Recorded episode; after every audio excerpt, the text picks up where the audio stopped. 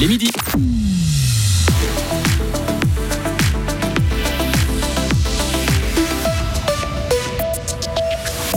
Elle renaît de ses cendres. L'entreprise Inopac, partie en fumée à Huistornans-en-Nogo, a trouvé des nouveaux locaux.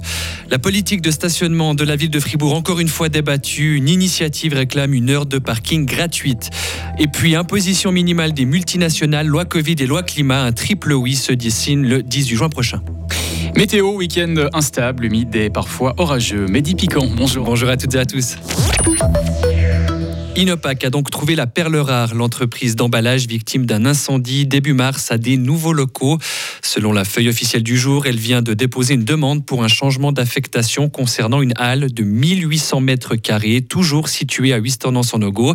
Car oui, la société pourra rester sur la commune sarinoise au grand soulagement de sa direction, Sarah Camporini. Oui, comme nous l'a confié ce matin Nadia Tache, responsable RH chez Inopac, c'est effectivement une bonne nouvelle pour tout le monde. Pour les salariés, dont certains viennent en bus depuis Fribourg et qui n'auraient pas forcément pu se déplacer plus loin. Pour les clients également, ainsi que pour la commune de Vusternans-en-Ogo, qui évite ainsi de perdre un contribuable. Et avoir un toit sur la tête pour stocker et produire, c'était la priorité pour Inopac. Elle qui a tout perdu dans le sinistre, ses murs comme ses machines. Des machines, la société en a d'ailleurs retrouvé, mais d'occasion pour limiter les frais. Elle doit donc les adapter à ses besoins. L'entreprise voit un peu le bout du tunnel, mais économiquement, la situation est difficile. Les commandes dont elle a pu sous-traiter une partie depuis le sinistre sont moins importantes qu'avant, avec pour conséquence la nécessité de réduire la voilure. Inopac, qui voulait sauvegarder tous ses emplois, a dû se séparer de 5 salariés sur les 24 qu'elle comptait initialement. Merci Sarah et l'entreprise espère maintenant être opérationnelle dans une quinzaine de jours avec 7 à 8 lignes de production efficientes contre 12 dans ses anciens locaux. L'entreprise produira environ 30% de moins qu'avant. Se parquer gratuitement en ville de Fribourg durant la première heure. Une initiative populaire va prochainement être lancée dans la capitale cantonale. À l'origine, il y a les partis bourgeois, le parti des artistes ou encore la section ville de Gastro-Fribourg. Ce texte arrive alors que la commune vient d'étendre l'horaire de stationnement payant pour compenser notamment ses pertes de recettes après la suppression de places de parc en surface. Écoutez David Créenbull, secrétaire général de l'Association fribourgeoise du commerce, de l'artisanat et des services. À un moment donné, quand on supprime peu prou 300 places de stationnement sur le domaine public, eh ben, forcément que le manco se fait à un moment donné ressentir. On parle là de 1 million de manco dans les comptes communaux. Hein. Pour vous, la ville a les moyens d'aller puiser dans ses caisses pour sponsoriser une heure de parking? Si on regarde les comptes communaux d'un peu plus près au niveau de la ville de Fribourg, qu'on voit que sur les 8-9 derniers exercices, on fait plus de 100 millions d'excédents, j'imagine qu'on peut financer cette heure de parking gratuite. Donc pour moi, j'y vois pas un problème financier à moyen ou à long terme. Et pour que l'initiative aboutisse, les initiants auront 90 jours pour récolter quelques 2600 signatures dès la publication du texte dans la feuille officielle. Année record pour le vacherin fribourgeois AOP. Plus de 3200 tonnes de fromage ont été écoulées en 2022, une augmentation de près de 10% par rapport à l'année précédente. Malgré ces bons résultats, l'interprofession du vacherin reste prudente. Elle a souligné hier soir lors de son assemblée générale la pression subie par l'augmentation des importations de fromages étrangers.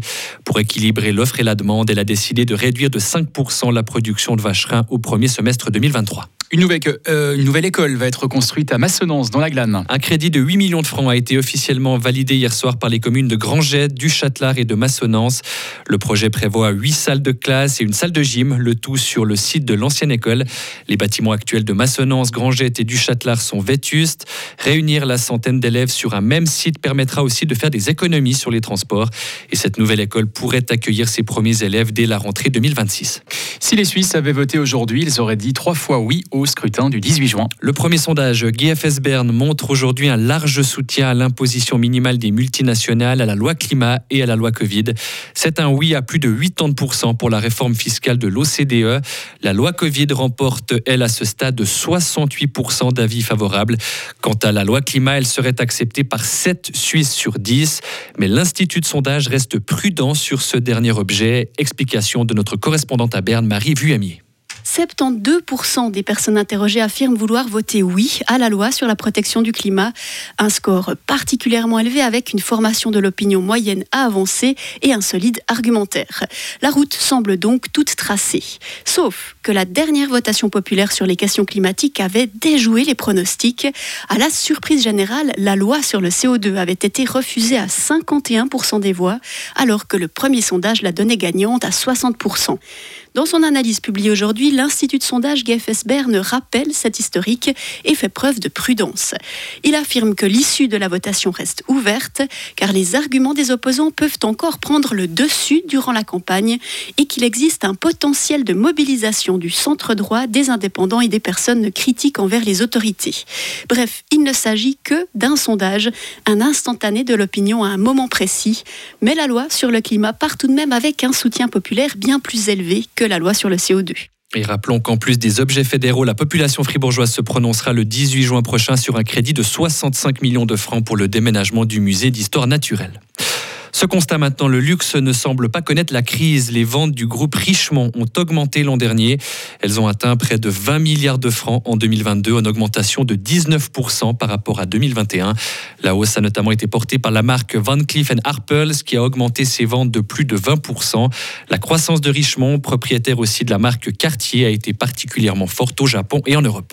On termine avec euh, du sport, du football et le FC euh, Fribourg qui n'a pas encore dit son dernier mot. Endetté à hauteur de 500 000 francs, le club veut éviter la faillite et espère repartir en deuxième ligue la saison prochaine. Ses membres ont révoqué hier soir le comité de l'ex-présidente Magdalena Lauper et ils ont nommé une toute nouvelle équipe. Les espoirs reposent désormais sur le nouveau président Lucas Scuderi. Bah, j'ai été euh, un moment bénévole au FC Fribourg. Euh, j'ai senti euh, qu'il y avait, y avait des gens, il y avait l'énergie, mais peut-être pas forcément la, structure euh, nécessaire. Euh, ça aurait été pour moi un drame en fait que, ça, que le club disparaisse pour, pour ces raisons-là. Euh, j'étais au courant de la situation critique. C'était aussi un challenge qui m'intéressait. Dès que j'ai eu des personnes qui étaient intéressées à rejoindre le comité pour reprendre ce club, là on a commencé le travail ensemble. Et aujourd'hui c'est l'aboutissement de ce travail de plusieurs mois. Pour le poste de directeur technique, Lucas Coudéry s'est entouré de Cédric Tona, notamment ancien entraîneur de la Tour Le Paquier. Et pour aller de l'avant et réaliser des transferts notamment, le club devra tout d'abord payer près de 47 000 francs d'arriéré de salaire à un ancien joueur du club. Retrouvez toute l'info sur frappe et frappe.ch.